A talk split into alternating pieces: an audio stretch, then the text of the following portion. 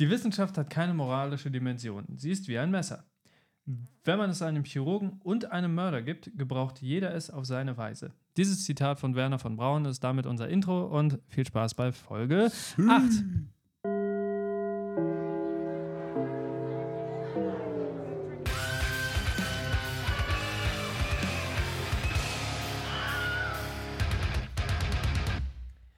Ja, und damit herzlich willkommen zu einer weiteren Folge Hoch ungebildet.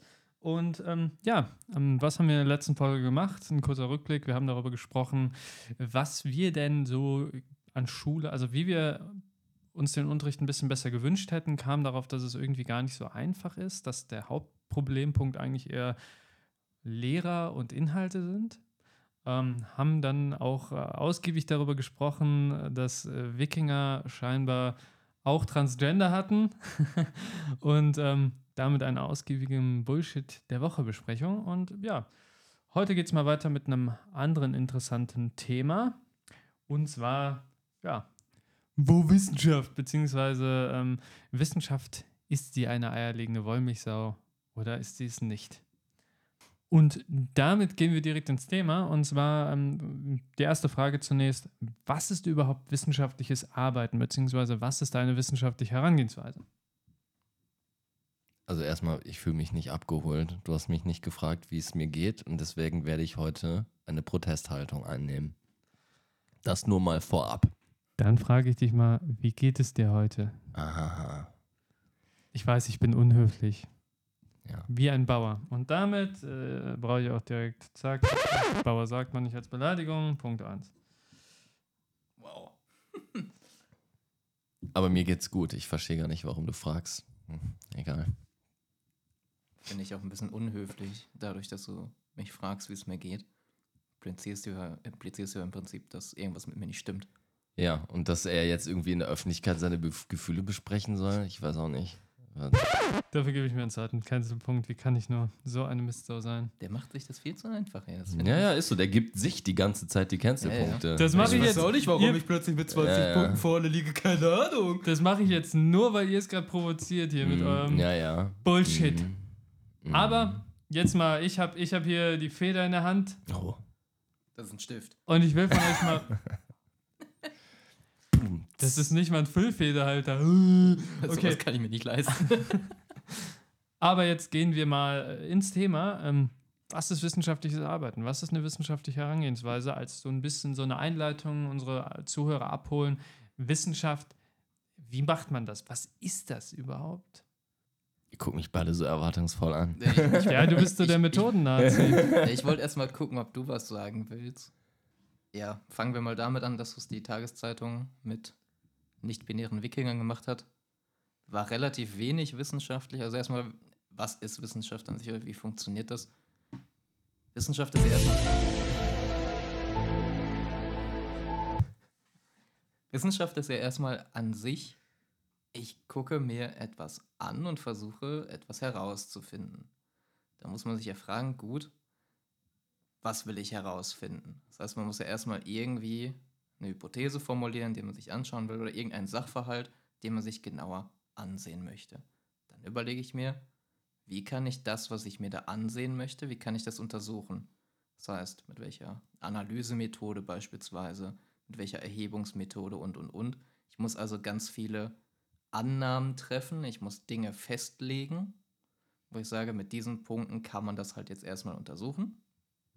Dann muss ich, während ich das mache, im besten Falle objektiv bleiben, weil sonst hat das, was ich da untersuche, wenig Sinn.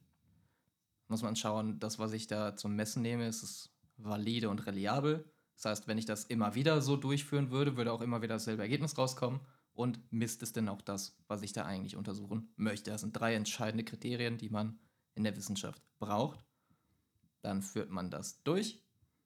Im besten Falle nimmt man dann auch die richtigen Ergebnisse und die richtigen Daten, wenn man vernünftige Forschung betreiben möchte. Klaut sich also nichts, denkt sich nichts aus, fälscht nichts und hat dann am Ende ein, ein Ergebnis an Daten, das man ausgewertet hat und dann kommt der sehr entscheidende Punkt, dann muss das noch interpretiert werden. Was habe ich da jetzt also rausgefunden?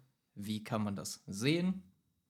Und dann habe ich quasi Wissenschaft betrieben. Ich habe mir ein Thema wissenschaftlich angeguckt. Ich habe verlässliche Methoden verwendet. Ich habe vernünftige Methoden verwendet. Ich war objektiv. Ich habe das gemessen, was ich messen wollte und betrachte dann was, das, was ich daraus bekomme, kritisch. Das ist erstmal prinzipiell, wie man wissenschaftlich arbeitet. Wichtiger Punkt, da würde ich gerne was ähm, einhakend sagen. Ähm, grundsätzlich, am meisten wird bei der Interpretation Potenzial ausgenutzt, etwas als Wahrheit darzustellen. Nicht zwangsläufig durch den Autor, durch den Wissenschaftler, teilweise durch die Leute, die dann was veröffentlichen, basieren auf Studien. Aber da passiert ein riesen Interpretationsbias.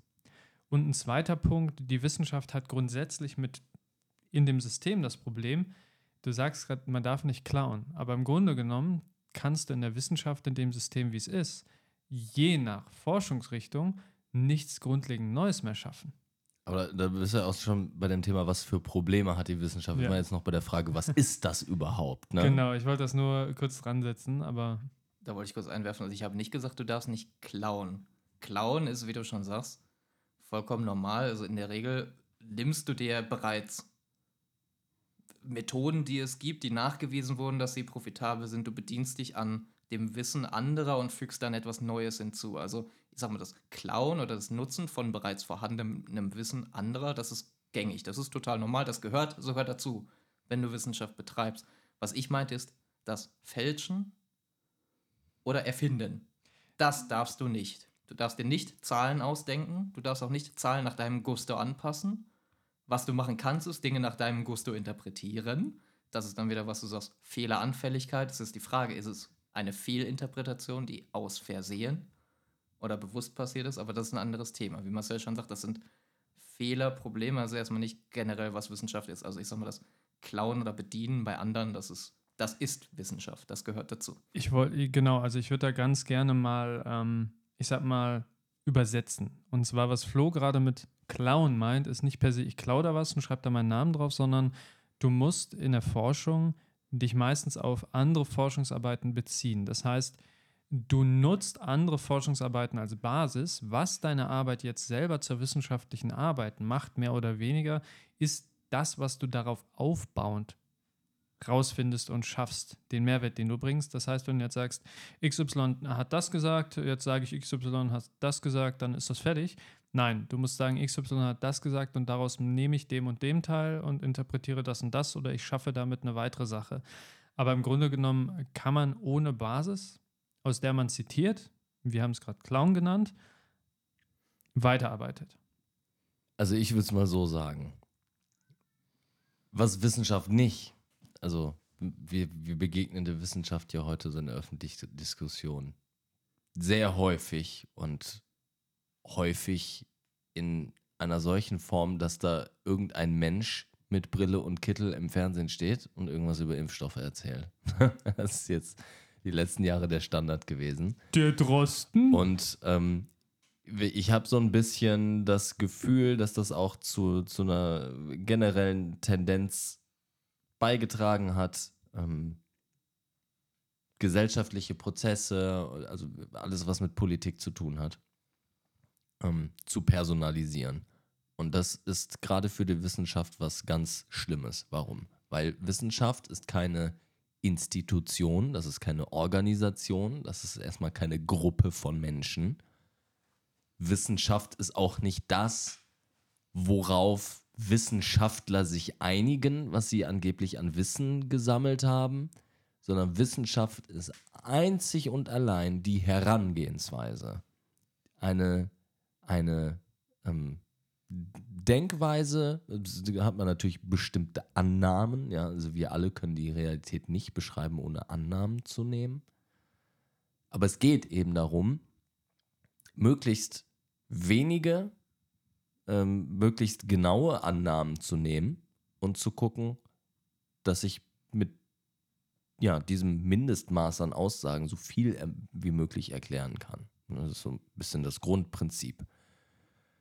Und ähm, ich hatte auch schon mal angesprochen, hatten wir uns darüber unterhalten, Erkenntnistheorie. Was, was ist das überhaupt? Warum habe ich das in der Uni von gelernt? Und äh, so wie sich das angehört hat, habt ihr in, selbst auch in der Uni gar nichts davon gelernt. Was ist Erkenntnistheorie? Sagt euch der Name Karl Popper was? Falsifikationismus? Doch Schon mal schon, gehört? doch schon. Ich bin mir nicht sicher, ob es in der Schule oder im Studium. Ich meine, wir hatten es im Studium auch in Soziologie oder Marketing. Auf jeden Fall hatten wir so ein bisschen Erkenntnistheorie, aber es ist bei uns nicht so präsent im Hinterkopf wie jetzt bei dir. Hm.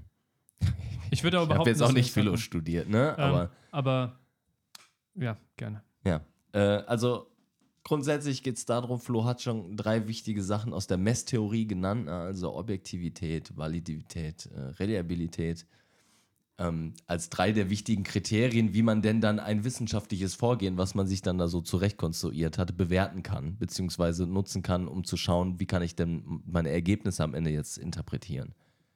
Grundsätzlich ist es ja so, und ich hatte es gerade schon mal angesprochen, wenn ich irgendetwas wissen will, wenn ich die Realität beschreiben will, dann, ich kann nur mit Annahmen arbeiten. Es geht nicht. Wenn ich ja nicht über die Realität schon im Vorhinein genau Bescheid weiß, dann muss ich ja erstmal ein bisschen raten. So, ne?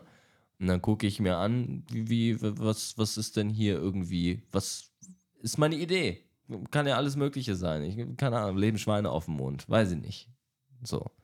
Ähm, also, ich würde jetzt schon von mir behaupten, dass ich das weiß, weil ähm, wir, wir wissen ja, was Schweine so für Voraussetzungen brauchen und so. Aber da sind wir jetzt schon dabei. Ne? Also, wir, wir äh, setzen dann eine Reihe von Annahmen hintereinander. Ne? Also, leben Schweine auf dem Mond. Das heißt, wir überlegen uns, was braucht denn so ein Schwein und findet das Schwein das auf dem Mond? Ne? Also gibt es da Sauerstoff, gibt es da Schlamm, gibt es da äh, irgendwie Trüffel, die dir das Schwein sich zurechtschnüffeln kann. So, ne? Space-Trüffel. Ja, klingt richtig geil. Ähm, Ich hatte, ich hatte letztens tatsächlich mal Trüffel-Tortellini gegessen. Space-Trüffel-Tortellini. Ja, sehr, sehr salzig. Also, Psilocybin-Tortellini. also probieren kann man es, aber ich, ich weiß nicht, ob ich das wieder essen würde. Ich fand Das waren keine Trüffel in der Soße, wenn das so salzig war. Das war, das war, das waren Trüffel gefüllte. Also das waren Tortellini gefüllt mit Trüffel. Du hast den Joke nicht verstanden.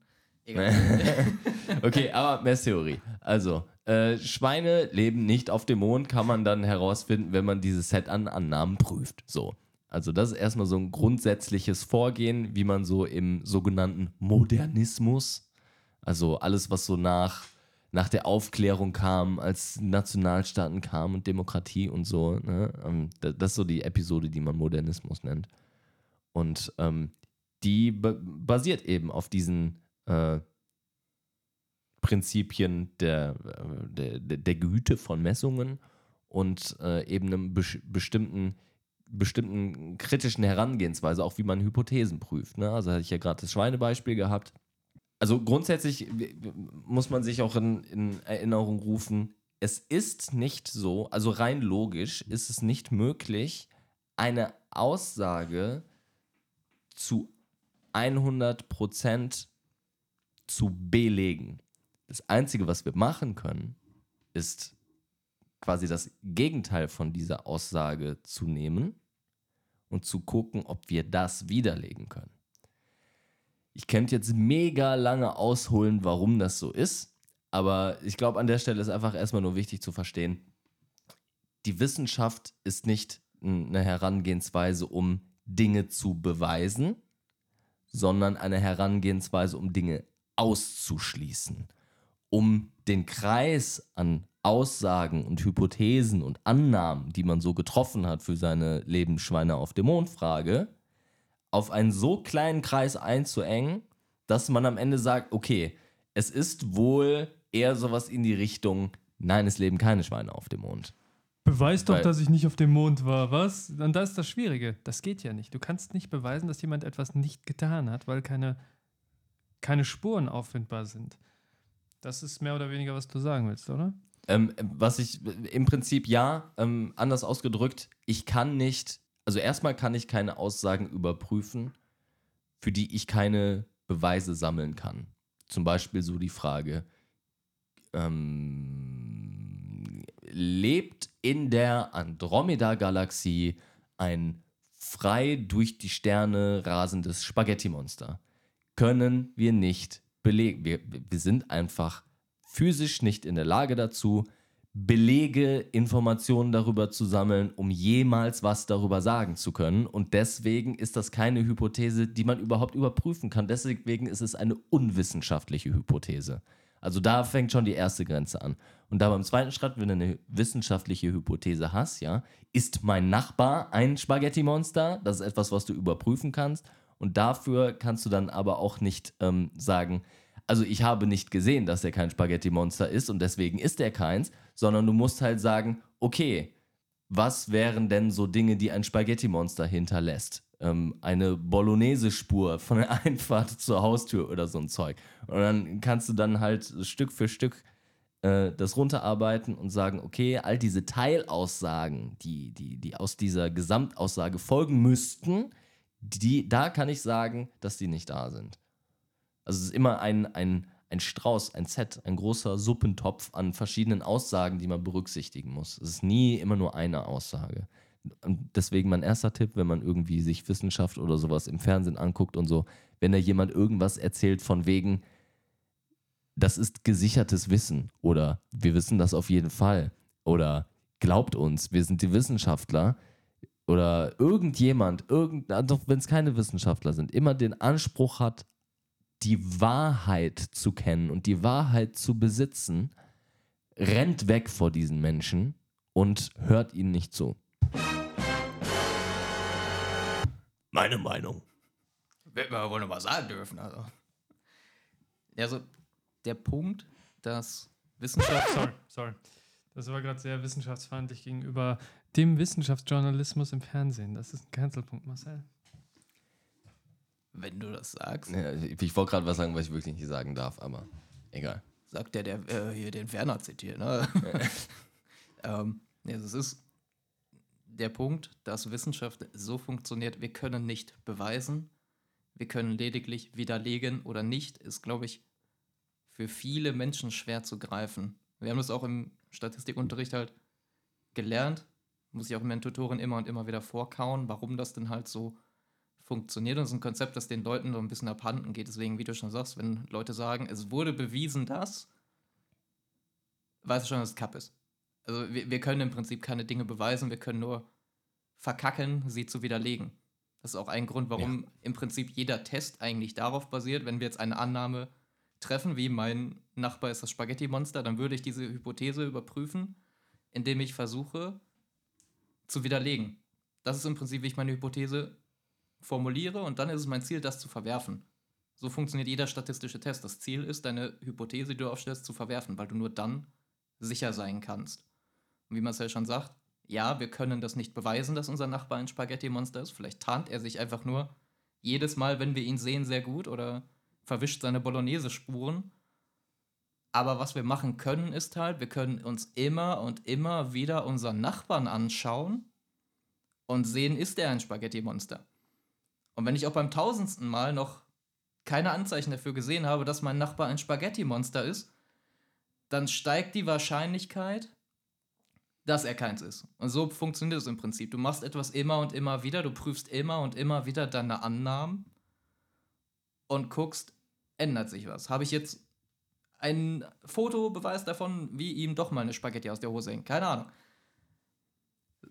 Und das ist ein Punkt, der sehr, sehr wenigen Menschen, glaube ich, noch bekannt ist. Also alles, was wir im Prinzip von der Welt wissen oder denken zu wissen, glauben zu wissen, basiert im Prinzip nur darauf, dass wir es noch nicht geschafft haben, diese Annahmen über den Haufen zu werfen. Also auch Einsteins Relativitätstheorie, ganz viele physikalische Dinge basieren darauf, dass wir bisher sagen können, ja, das sieht erstmal so aus, als wäre das so, und wir haben bisher noch keinen Grund gefunden zu sagen, das ist nicht so.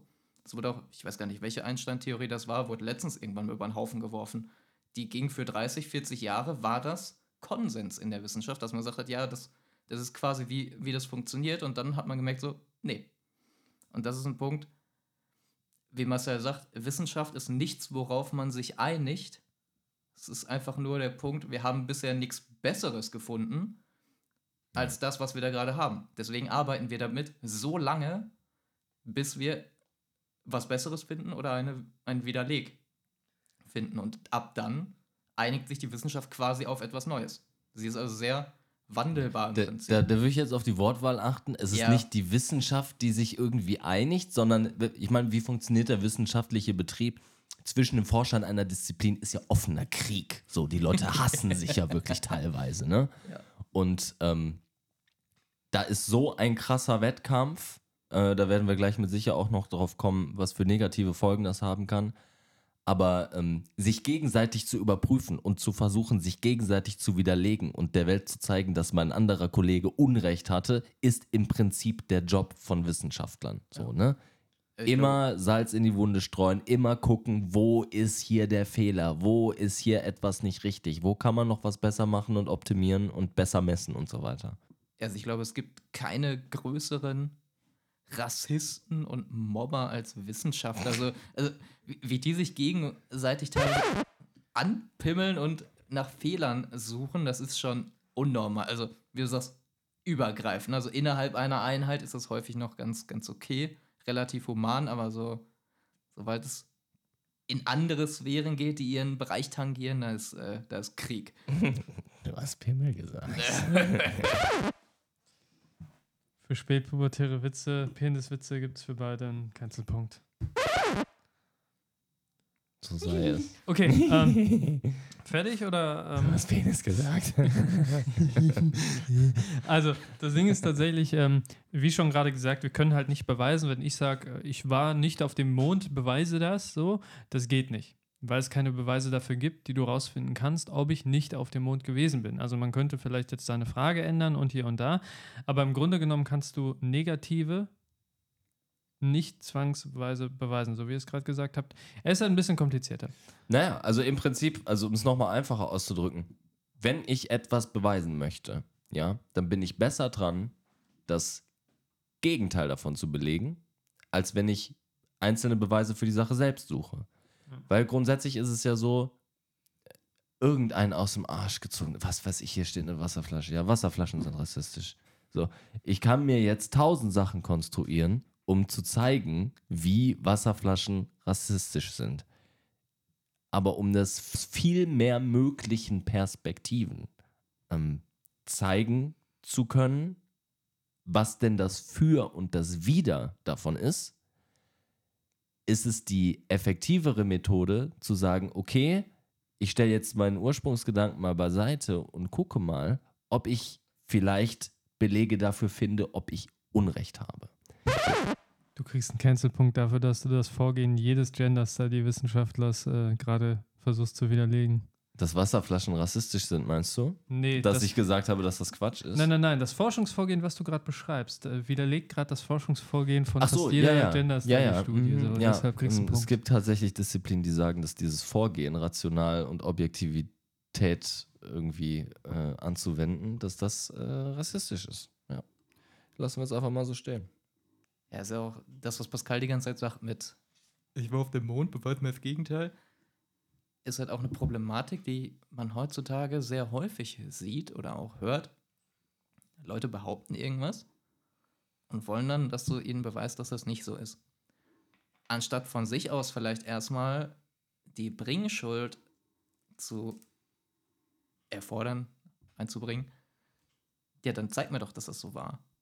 Ne, eigentlich ist ja, wenn, wenn ich eine Behauptung aufstelle und sage, das ist so, dann habe ich ja eigentlich erstmal zu beweisen, dass das so ist. Und dann kann ich natürlich versuchen, das umzudrehen. Ich sage, okay, ich beweise dir, dass das so ist, indem ich einen Widerleg für das Gegenteil finde. Ja. Aber das ist ja, was vielen Leuten heutzutage abhanden gekommen ist, zu verstehen. So, wenn ich etwas behaupte, muss ich meine Behauptung ja auch erstmal irgendwie stützen können. Wie genau ich das mache, welche Methode ich verwende, ist ja eine andere Sache. Aber wenn Pascal mir sagt, ja, ich war auf dem Mond, dann sage ich, ja, zeig mal Fotos. Video? Hast du Augenzeugen? Dann Ja, kann ich ja also- sagen, nee, habe ich nicht, aber ich war da. Beweis, dass, das, äh, dass ich, äh, ne? Ja, und das, das ist halt ein dummer Gedanke. Also, äh, dann kannst du ja jeden Scheiß behaupten, ne, den man dann halt, wie du sagst, schwer widerlegen kann. Und das ist halt, was Leute nicht checken. Du hast erstmal, wenn du was behauptest, hast du nur Bringschuld, wie du die, mit welcher Methode du die einfordern willst. Oder, äh, ne, das ist dir überlassen. Du hast da gerade was ganz Interessantes gesagt. Ich würde tatsächlich ähm, mal auf einen anderen Punkt draufschwenken. Interpretation von Forschung und wissenschaftlichen Studien. Ähm, grundsätzlich, Schule. Ähm, sollte man das dort schon lernen? Weil ich denke mal, ähm, wenn wir uns das angucken, Wissenschaft ist allgegenwärtig. Wissenschaft wird benutzt im politischen Kontext. Wissenschaft definiert Inhalte und Methoden, die in der Schule durchgedrückt werden. Das heißt also, Wissenschaft bestimmt beide Richtungen, Schule und Gesellschaft und Politik. Ähm, Wissenschaft, Erkenntnistheorie und Schule. Wie steht ihr dazu? Also ich finde, dass man die Grundlagen von Erkenntnistheorie auch jungen Kindern schon beibringen kann. Das ist nicht das Problem. Ich glaube, dass so dieses, dieses, äh, dieses forschende Verhalten eigentlich auch relativ natürliches äh, Ding für Kinder ist, sich daran zu tasten und ähm, schon im frühen Alter diese, diese grundsätzliche Unterscheidung mitzugeben, okay, also, ne, also du kannst halt gucken, ob etwas stimmt, aber um das richtig genau zu machen, musst du halt auch zusätzlich gucken, ob das Gegenteil davon nicht stimmt. So, das verstehen Kinder. Das ist nicht so schwierig. Ne? Und ähm, da kann man mit ganz einfachen lebt das Schwein auf dem Mond Beispielen anfangen und äh, tatsächlich dann hinführen zu komplexeren Fragestellungen der Wissenschaft oder grundlegende Fragestellungen der Wissenschaft und da mal so abarbeiten, was man da so bisher schon gemacht hat, weil ich glaube, dass viele Fragen, die man in der Wissenschaft behandelt, auch Dinge sind, die man sich eigentlich so im Alltag fragt, weil tatsächlich ist es ja so, Wissenschaftler sind ja Menschen, habe ich mal gehört. Stimmt wohl. Äh, und deswegen stellen die sich natürlich auch Fragen wie wir und haben auch äh, normales menschliches Alltagsverständnis, gesunden Menschenverstand und so weiter. Ähm, und deswegen sind solche Dinge auch einfach vermittelbar. Wissenschaftler und gesunden Menschenverstand würde ich bei Profs äh, widersprechen. Ich nenne, ich nenne den Professorenberuf immer den äh, Berufsstand des Autistentums. Aber sorry. Ich weiß auch nicht, warum du immer gegen äh, Autisten so abhatest, Alter. Was hast du gegen Autisten? Gegen Autisten habe ich nichts, aber gegen Profs. Der Mann zitiert Nazis. Der hat ja, mit okay. allen Minderheiten ein Problem, die nicht der deutschen Rassenlehre entsprechen. Was ist das denn für eine Frage hier? Aber jetzt kommt's. Ich habe polnische Wurzeln. Ach, damit wird sich wieder rausreden. Ja, also auch, ich also Auschwitz, ich, Auschwitz war auch in Polen. Also zu einem 16. wohl bin ich auch äh, Indianer. Eigentlich hasse ich identitätsmäßig mich selbst. Ja, ja. doch, das äh, würde ich unterschreiben. Aber weiter im Text. Äh, ja, ich mache weiter im Text.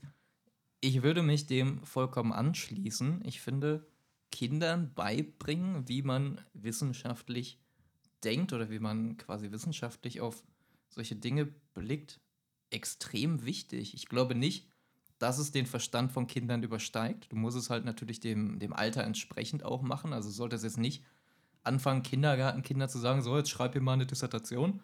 Das jetzt vielleicht nicht. Aber Kinder frühzeitig an sowas heranführen, finde ich wichtig, weil es auch einfach dazu führt, dass es vernünftig denkende Menschen sind. Die können ja dann Dinge, die ihnen von, von aus Lehrern, in den Nachrichten von ihren Eltern oder sonst was gesagt werden, ganz anders einordnen und viel kritischer hinterfragen, wenn sie denn dieses Denken schon mal verstanden haben, dieses Prinzip dahinter verstehen. Und ich glaube, das ist total wichtig für eine Gesellschaft, dass das halt eine Fähigkeit ist, die deine Generation lernen. Deswegen, ich würde das auf jeden Fall machen. Ich würde jetzt vielleicht nicht unbedingt anfangen, dass Kinder in der Schule jetzt auch schon wissenschaftliche Arbeiten schreiben müssen. Ich meine, Irgendwann musste sowieso mal tun. Ich glaube, in der 10., 11. mussten wir eine schreiben. War auch der größte Rotz. Ich hatte auch so ein, so ein Behindi-Thema. Ich musste. Hey. Sorry. Sagt man nicht. Sorry, da, da bin ich kurz auf. Ich musste, äh, es ging um Parallelen, die sich schneiden. Also ich habe in Mathe diese Arbeit geschrieben, dann über Parallelen, die sich schneiden. Ganz wildes Konzept.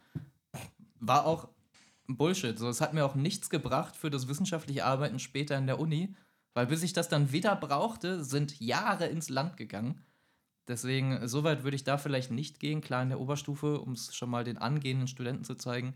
Ja, aber das grundlegende Konzept von, wie denke ich wissenschaftlich, wie funktioniert das und und und, sollte man den Leuten beibringen. Und das kannst du ja auch ohne, so zitiert man richtig.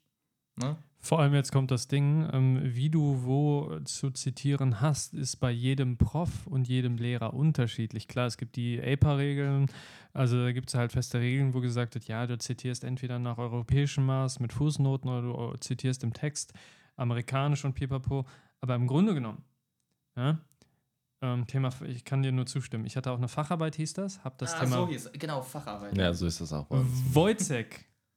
Ich schwöre euch, Bestes Buch. Deutecker, Wojcek, bei diesem Haufen Hirnschimmel, ich schwör's euch, habe ich eine 4 Minus bekommen. Junge, ich dachte mir, was, was, und wir haben auch dann den Film mit Klaus Klinski geguckt, wo, wo du dir echt dachtest, Alter, ist der, also, ist der in echt so?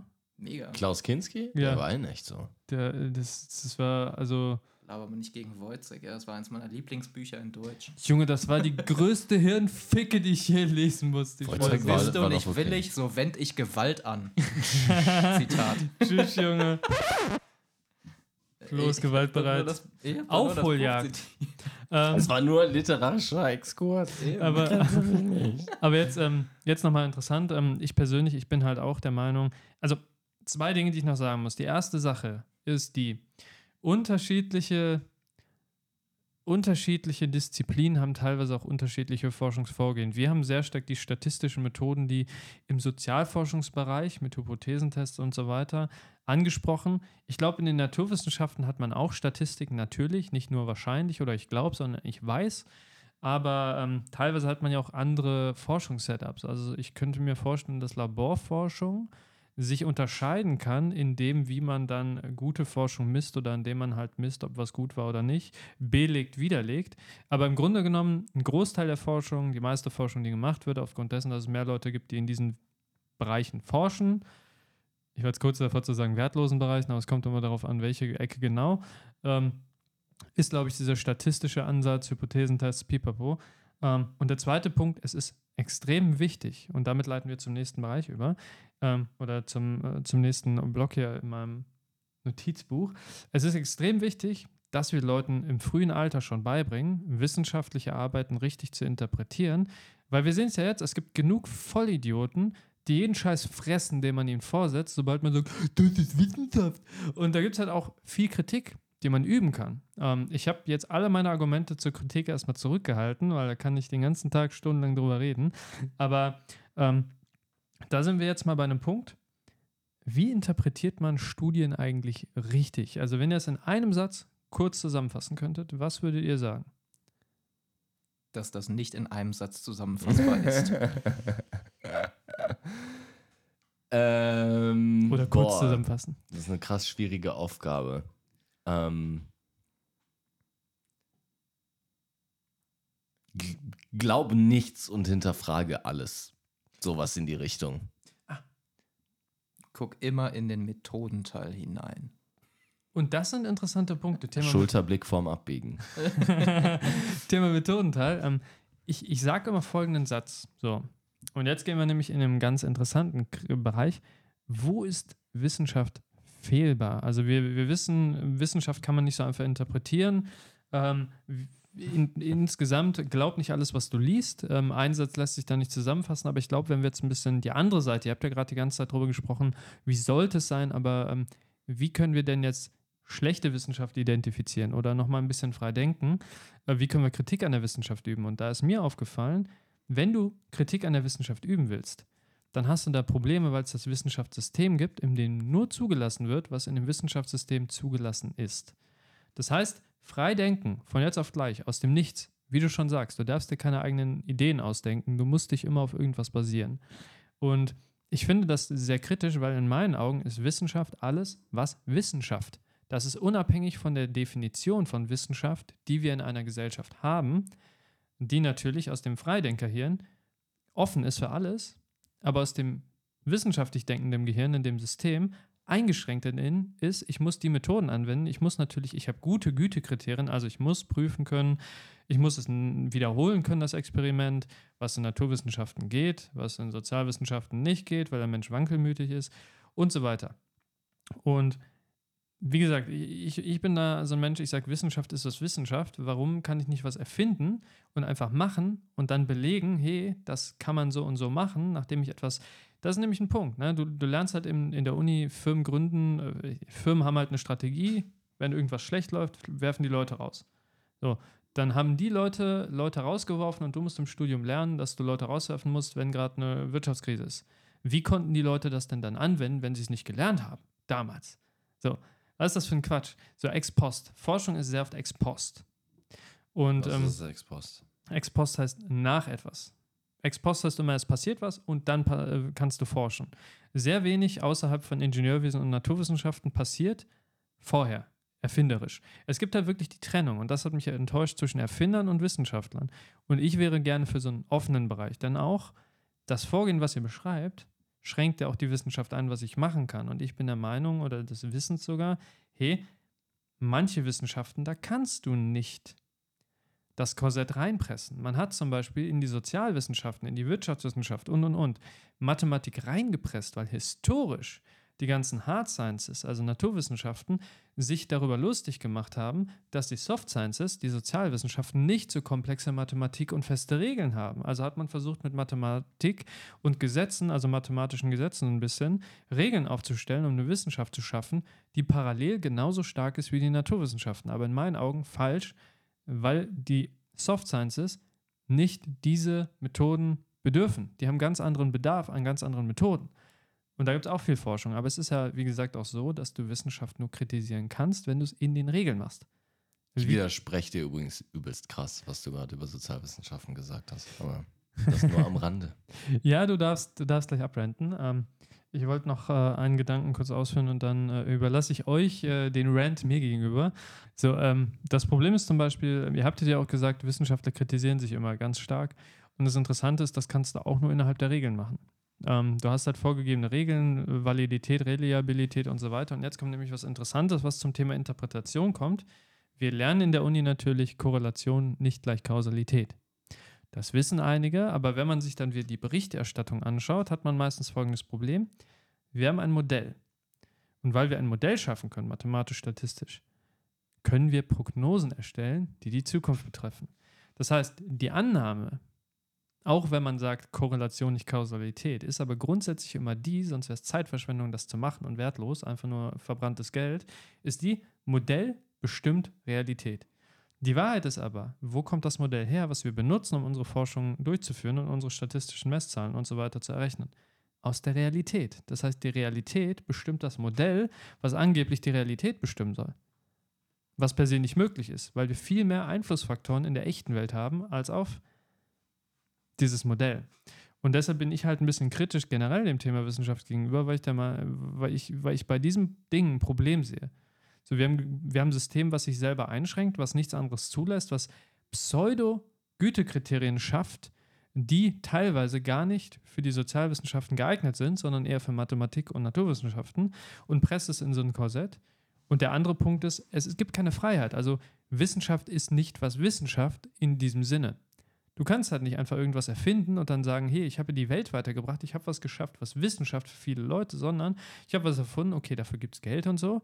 Aber danach kann man erst, wenn diese Erfindung gemacht wurde, diese erforschen. Das heißt, Wissenschaft wieder ex post. Warum?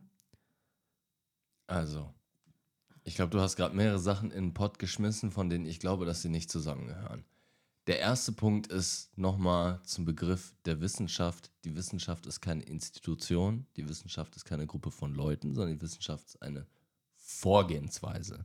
All die Dinge, die du gerade der Wissenschaft vorgeworfen hast, sind eigentlich Vorwürfe gegenüber spezifischen Gruppen von Menschen, die sich innerhalb dieser Institutionen falsch verhalten. Deiner Du Meinung hast gerade nach. gesagt, das ist keine Institution.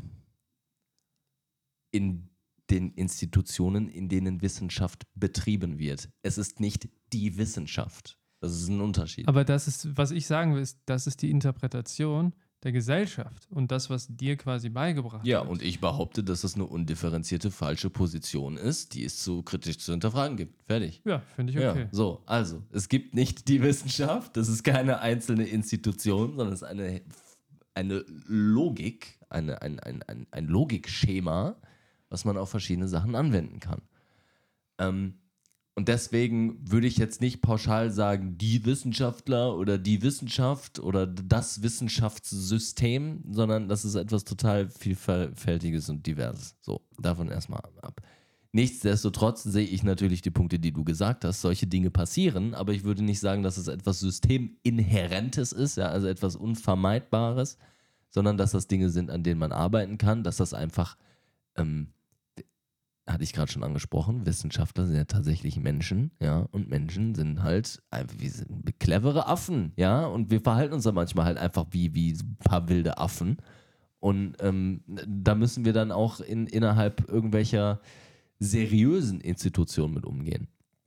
Aber das mal äh, beiseite. Ob sich Wissenschaftler und Wissenschaftlerinnen falsch oder richtig verhalten, ist nochmal ein anderes Thema. Ich hatte gerade schon gesagt, ich widerspreche dir mit den Sozialwissenschaften. Warum? Ähm, quantitative Methoden. Also, seit es, ah, ja, keine Ahnung, ich sag mal seit 50 Jahren. Seit 50 Jahren hat das angefangen, dass man in den Sozialwissenschaften so versucht, bestimmte Dinge ähm, mittels quantitativer Methoden, also mittels Statistik, zu erheben und auch dann zu nutzen, um Hypothesen zu testen und so weiter. Die Frage, ob das sinnvoll ist, richtet sich ja nicht nach dem grundsätzlichen Thema, sondern nach der Hypothese, die ich gestellt habe. Ne? Also ich muss meine Methoden danach wählen, was für eine Frage ich stelle. Und wenn das eine Frage ist, die sich mit statistischen Methoden beantworten lässt, dann ist das etwas sehr Gutes, dass man das zulässt und fördert. So.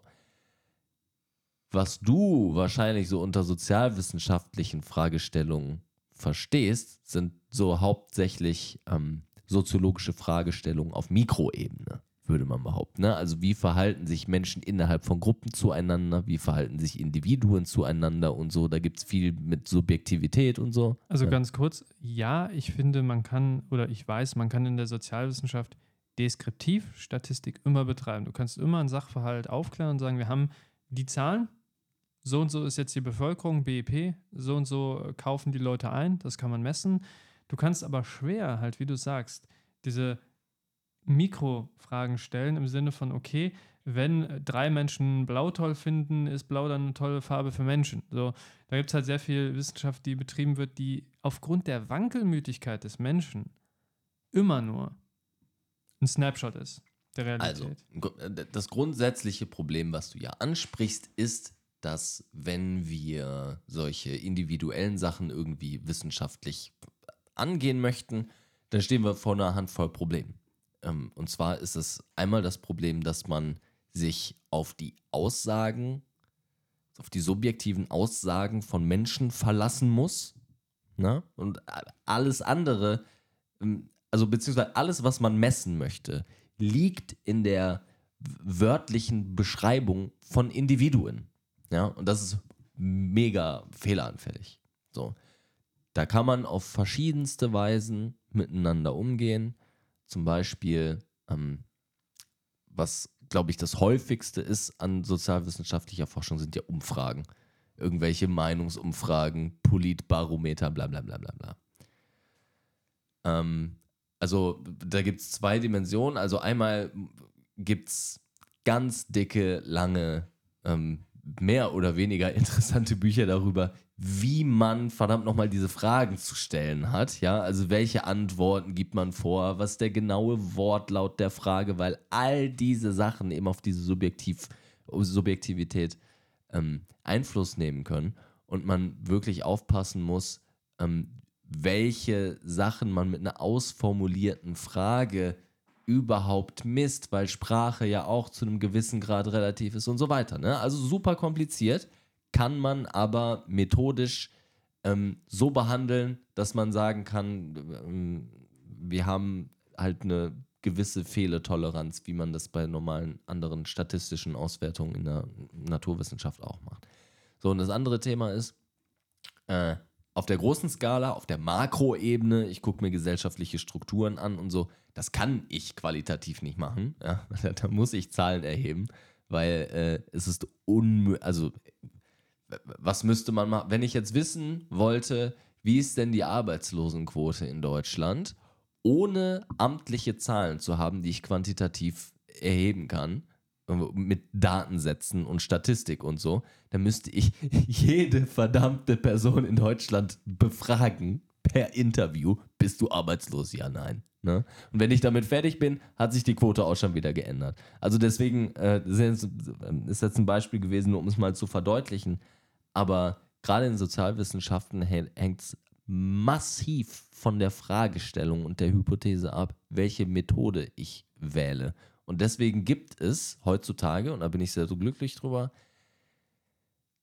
die wahrscheinlich ausgefeiltesten, auch statistischen Methoden in den Sozialwissenschaften, weil man vor diesen Komplexitäten steht und immer weiter diese Methoden weiterentwickeln musste. Ne? Und da haben sich eben Dinge daraus ergeben, ähm, die allerdings auch erst heutzutage so mit modernen Computern gemacht werden können. Ne? Also eine Sache, an die ich zum Beispiel denke, ist, man kann kannst eine statistische Auswertung machen, äh, um Länder miteinander zu vergleichen.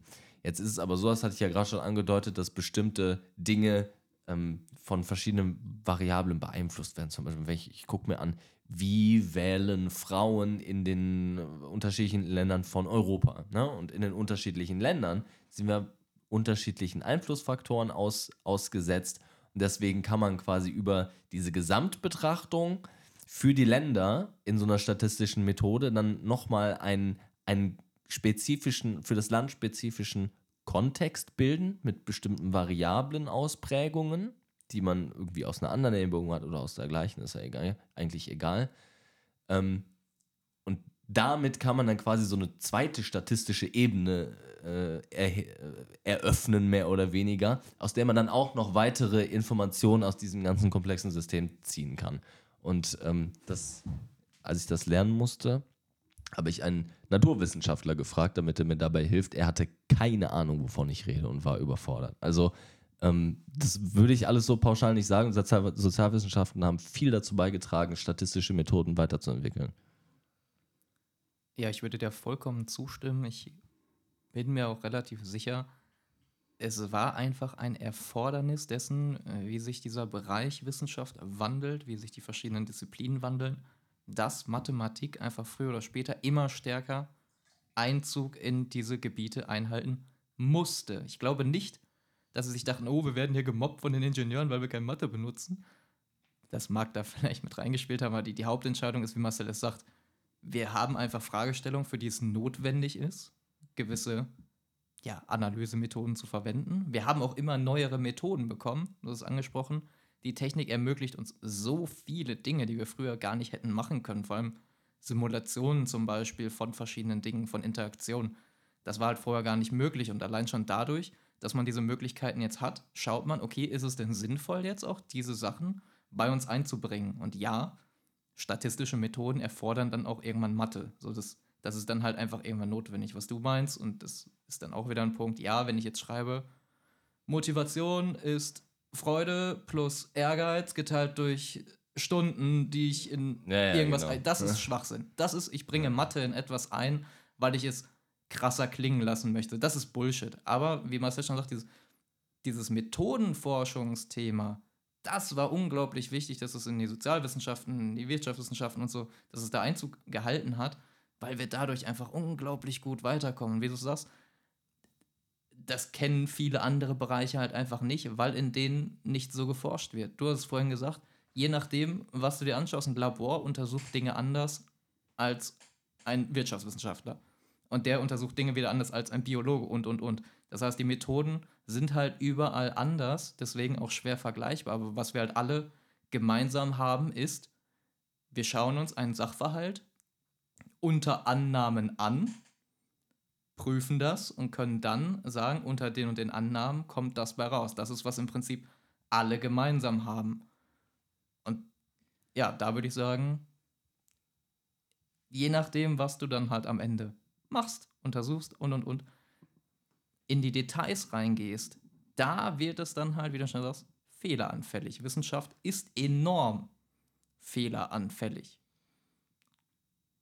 Aber generell erstmal, dass wir Mathe in unseren Sozialwissenschaften haben, bin ich voll bei Marcel, das musste passieren. Das ist einfach durch die Gesellschaft ein Schritt, der erfolgen musste, früher oder später. Ein Minipunkt noch, Und damit bin ich fertig dann mit meinem Kommentar. Ähm, wo, wo ist Wissenschaft fehlbar und ähm, wo ist sie gut? Ich glaube, der Schwanzvergleich des guten Wissenschaftlers ist die Länge des Methodenkapitels. Das ist meine Philosophie. Word. Word, ja. Ähm, ich kann tatsächlich sagen, ich will dem auch gar nicht widersprechen zu sagen, ähm, wir gehen gleich zum nächsten Bereich. Ähm, also, ich äh, stimme tatsächlich, äh, ich widerspreche dem gar nicht, dass ich sage, hey, es ist komplett von vorne auf alles Bullshit oder so, weil ähm, Humanwissenschaften ist ein Riesengebiet. Da gibt es Bereiche, da macht es Sinn und Bereiche, in denen macht es nicht Sinn. So. Und ähm, es gibt aber auch viel, wo wir halt so, so Grauzonen haben, wo Leute halt pseudomäßig das Ganze hochpushen. Soll heißen, ähm, du kannst ja damit, wie du die Fragen stellst oder die Antwortmöglichkeiten, die du gibst, deinen Fragebogen manipulieren. Und wenn wir jetzt gerade Fragen stellen wie, hast du Angst vor Einbrechern oder hast du Angst vor Hackern? Es ist aber nicht klar, was ist damit gemeint. Ja, So. das sind schlechte Messmethoden. Ja, und jetzt, und jetzt kommt halt der Punkt, wenn du jetzt Fragen stellst, worauf du gar nicht weißt, was damit gemeint ist und darauf antworten musst, dann hast du am Ende zum Beispiel eine, erstens ein schlechte, was Schlechtes gemessen, zweitens kannst du pseudomäßig über statistische Methoden nachweisen, dass es dann eine gute Antwort ist und kannst dann zum Beispiel belegen, ja, Wikinger waren zu 10% kreuzschwul. Punkt für mich ähm, aus der letzten Folge noch. Aber das Ding ist, im Endeffekt hast du dann viel Mathe gemacht, was folgendes ist. Du machst einen riesenkomplexen Themensatz auf, viel Mathematik, die kein Schwanz versteht und hast am Ende ein Ergebnis, wo Leute sagen, das ist so kompliziert, das muss ja stimmen.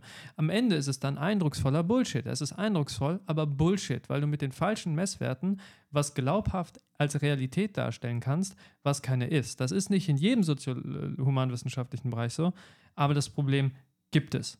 Und da öffnet man die Tür zu wenig, sich zu trauen, neue Methoden zuzulassen. Erstmal beeindruckt von deinen Cancel-Punkten. Alter, du wärmst mehr alte Sachen auf als eine Mikrowelle. Das ist beeindruckend. Aber Burn. anderer Punkt.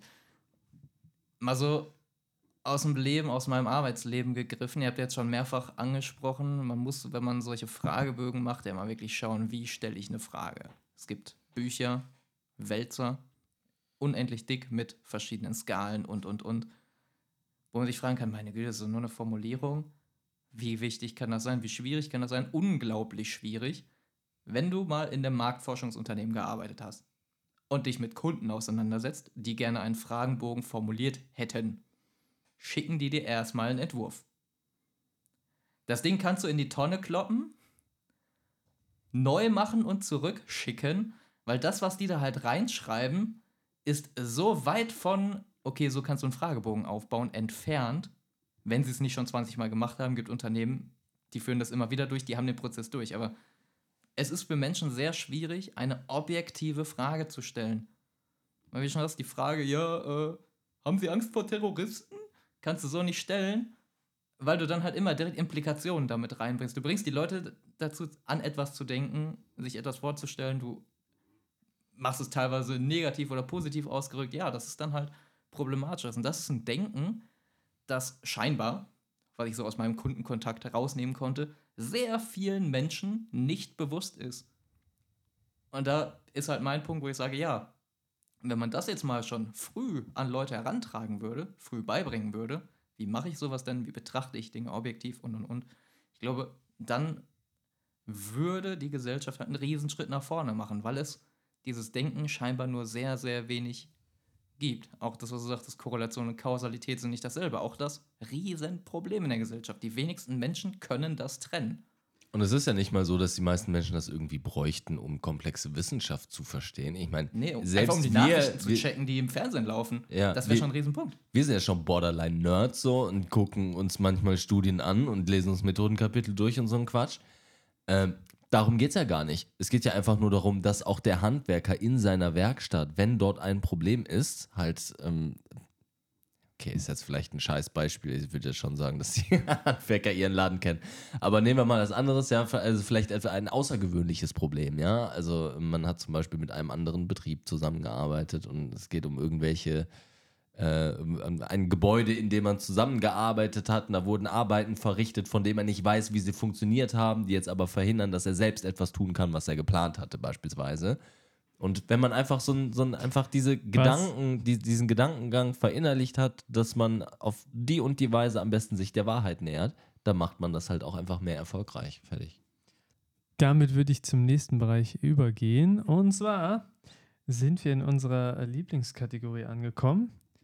Und zwar der Bullshit der Woche. Hattet ihr einen Bullshit der Woche? Flo, Flo nickt frenetisch. Ja, ja, ja, ja, bei mir war schon wieder Scheiße diese Woche. Uh. ähm, ja, hatte ich. Mein Internet ging nicht. So ganz plötzlich. Also das triggert mich auch immer richtig übel. Ne? Ich Ja. habe so krasse Also- Erfahrungen damit gemacht. Also ich finde, wenn Internet nicht geht, ja, das kann halt vorkommen. Was mich daran stört, wir haben für alles eine Grundsicherung. Strom, Wasser, Gas. Aber nicht für Internet, wo ich mir denke, das ist auch schon, das ist ein bisschen dritte Weltland, wenn du halt nicht mal mehr Internet hast. In, in einem Land wie Deutschland sollte es nicht vorkommen, dass dein Internet, dass du kein Internet hast, dass es nicht geht vom Anbieter. Gar kein Problem. Aber dann muss es eine Notlösung geben. Egal. Mein Internet ging nicht. Es war am Freitag. Perfekt ins Wochenende reingestartet, ohne Internet. Ich dann am Samstag, nachdem es immer noch nicht ging, mehrfach resettet und und und, Dame angerufen und gefragt. War auch eine total nette Dame dran, hat mir das erklärt. Ja, im Raum sowieso gibt es gerade eine Großstörung, aber die gehen nicht länger als 48 Stunden. Unsere Techniker sind da auch schon dran, sollte also bald wieder gehen. Ich so, okay, alles klar, war ja schon gestern, ne, fing irgendwie um 10 Uhr an. Ich, Ja, dann wird es ja wahrscheinlich morgen vorbei sein. Dachte, na gut, ist blöd, hast jetzt das Wochenende kein Internet, aber kriegst dich auch anders beschäftigt. So. Sonntag ging es immer noch nicht. Dachte ich, mir, oh, hat sie mich ja schon mal angelogen. Das mit den 48 Stunden ist jetzt schon mal durch. Montag, es ging immer noch nicht. Ich musste arbeiten. Ich brauche Internet, um im Homeoffice arbeiten zu können. Hab mein komplettes mobiles Datenvolumen dafür verspendet, dass ich halt einen Hotspot für mich selber stelle. Dienstag ging immer noch nicht. Ich da angerufen, ich so, ja, ähm, wie sieht's denn aus? Ich habe seit Freitag kein Internet mehr. War ein anderer Typ dran, er sagte, ja, also die, die Kollegin hatte hier irgendwas wegen Großraumstörungen vermerkt. Ich weiß gar nicht, was die meint. Da war gar nichts. Ey, Ich schon Sonnekrawatte. Und der Typ merkt das, ja, ähm, haben sie mal dies und jenes probiert? So, Ja, habe ich alles ausprobiert. Ja, wir gucken jetzt nochmal, ich gebe das an die Diagnostik weiter. Und die checken das und sonst kommt ein Techniker vorbei. So, Techniker kam direkt am Mittwoch, also das ging dann wirklich fix. Hat's auch gewuppt bekommen, der Router war am Arsch. Ist Großraumstörung. ist einfach- doch fast der gleiche. ja, einfach kaputt gegangen. So, der war äh, acht Monate alt vielleicht. War im Arsch, egal. Der Techniker war mega korrekt, super netter Typ, hat das gewuppt, ging wieder alles, aber ja, da war ich bedient. Und ich dachte mir, ich war erst total traurig, weil ich hatte diese Frau ja angerufen, sie war total nett, freundlich, auch nicht dieses gestellt, sondern wirklich nett. Hatte auch gefragt, so ja, können Sie gleich noch kurz an der Kundenbefragung teilnehmen? Hatte ich auch wirklich vor. Und habe dann so, nachdem ich Tschüss und schönes Wochenende gewünscht habe, knallhart aufgelegt. Einfach aus Reflex, weil ich dumm bin. Und hatte dann wirklich warst- schlechtes Gefühl. Du warst böse. ich hab, ja, ich habe mich wirklich geschämt, dass ich dann äh, ihr nicht eine Bewertung gegeben habe. Und im Nachhinein war ich froh. So, ein Glück, die dumme Bitch hätte auch die gute, äh, die gute Bewertung, die ich ihr gegeben hätte, nicht verdient. So, deswegen im Nachhinein war ich froh. Das war mein Bullshit der Woche. Flo hatte kein Internet. Dafür habe ich tatsächlich keinen Punkt gegeben, weil ähm, es hat Weil du sich dir eine Sit- Wiederholungspunkte nur selber gibst, um deinen eigenen Score voranzutreiben. So sieht es Ja. nämlich Nee, aus. so der sieht's Flo hat Bitch aus. gesagt und der wir kriegen. äh, Ich bin nicht, Es geht, ich bin nicht ich will Moderator. es kurz heute. rechtfertigen. Es geht darum, dass Flo in einer Situation sich über was beschwert hat, nicht insgesamt Wo eine es ganze. wichtig war, die Frau eine Bitch zu nennen. So, der hat das Dafür verdient. gibt es jetzt einen Cancelpunkt. Hätte er es jetzt nur so stehen gelassen, ohne diesen Kommentar, hätte ich hätte ich es quasi durchgehen lassen. Warum? Jetzt will ich deine Erklärung Ähm, wissen. Warum war das okay? Ja, es war okay, weil sie hat Scheiße gebaut und du bestrafst einen Menschen mit dem Wort damit, dass er Scheiße gebaut hat, aber nicht eine ganze Gruppe. Das war unabhängig vom Geschlecht. Also wenn Menschen Fehler machen, ist es in Ordnung, sie zu entmenschlichen. Merke ich mir. Danke, Pascal. Bei dir lernt man so viel. Dank, danke, Ja. Werner, für dieses äh, doch interessante ich, Gedankengut. ich kann jetzt auch noch sagen, ähm, ich kenne das, ohne Internet zu leben. Das ist echt, ähm, du fühlst dich wie ein Steinzeitmensch. Als wärst du von der Gesellschaft abgeschnitten. Oh, der dritte Welt. Ähm, hast du einen Bullshit der Woche, Marcel?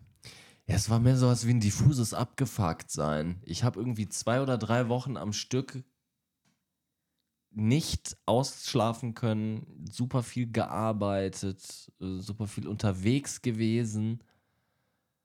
und einfach so nach sieben bis zehn Tagen macht sich dann bei mir das immer bemerkbar. So, ich werde so langsam abgefuckt und so ich weniger, weniger in der Lage, irgendwie Stressoren abzuwehren. Und dann irgendwann komme ich an den Punkt, an dem mich einfach verdammte Kleinigkeiten aufregen. Und so war es dann auch geschehen mit dem Ventilator, den wir im Moment äh, zu Hause brauchen.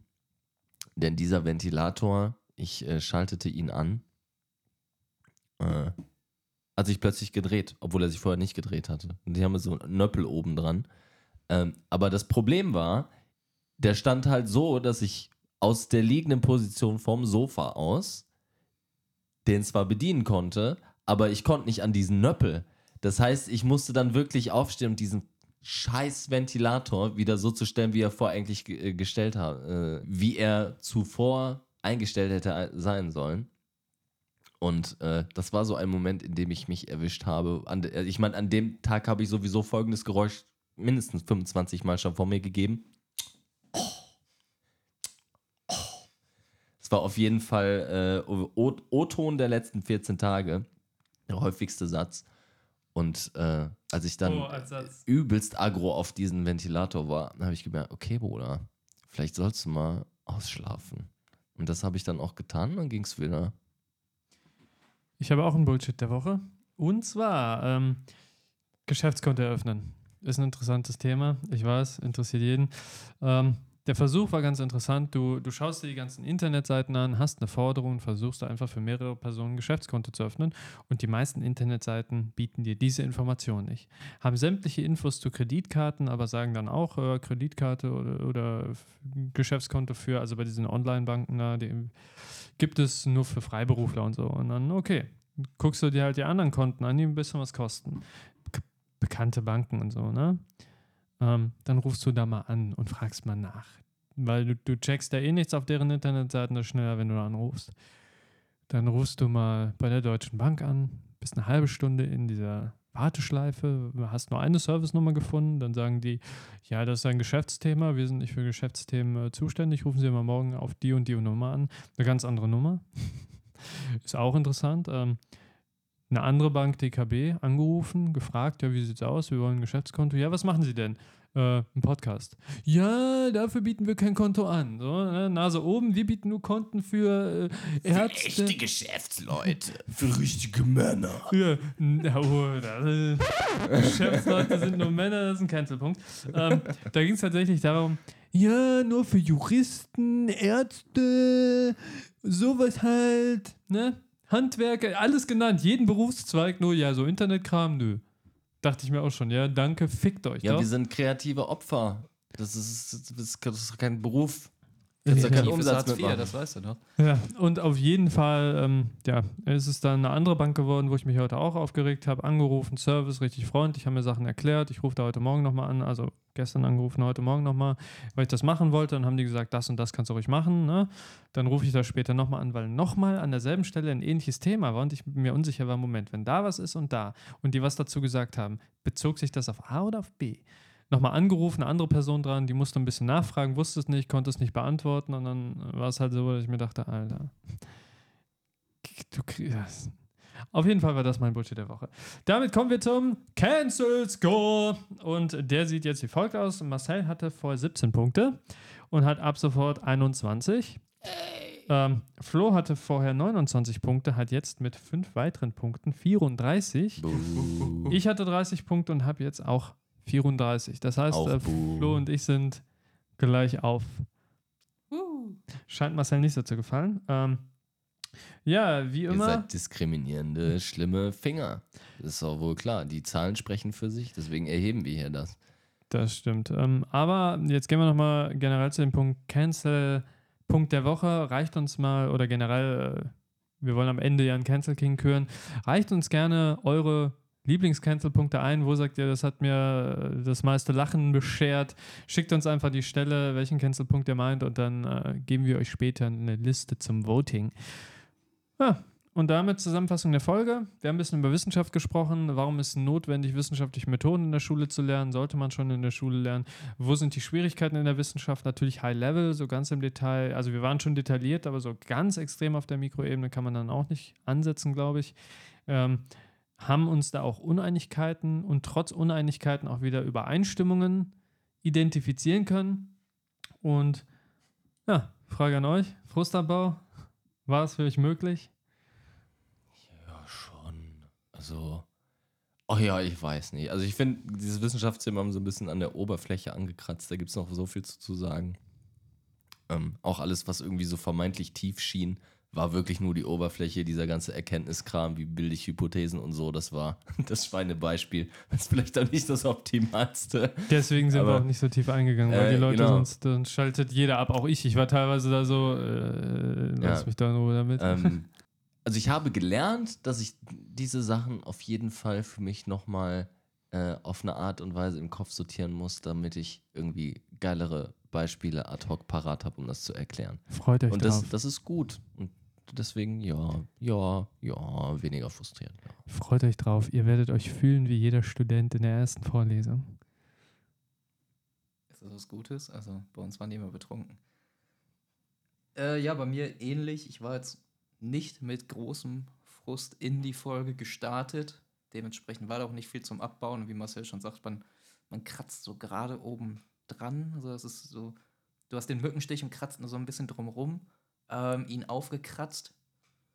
So richtig weggewämst haben wir noch nicht. Das kommt noch irgendwann. Deshalb, ja, war nicht viel zum Abbauen. Also auch nicht viel abgebaut, aber sagen wir, ist nicht schlimmer geworden. Die, die Emotionen sind nicht in mir hochgekocht. Das ist sehr gut. Aber dann kommen wir mal zu euch, ähm, unsere Hörenden. Ähm, was sagt ihr? Wissenschaft, ist es eine eierlegende Wollmilchsau? Wo habt ihr Probleme identifiziert? Gibt es Dinge, wo ihr sagt, na, das finde ich kritisch oder hey, äh, da finde ich eure Kritik oder eure Gedanken falsch oder ich sehe es anders?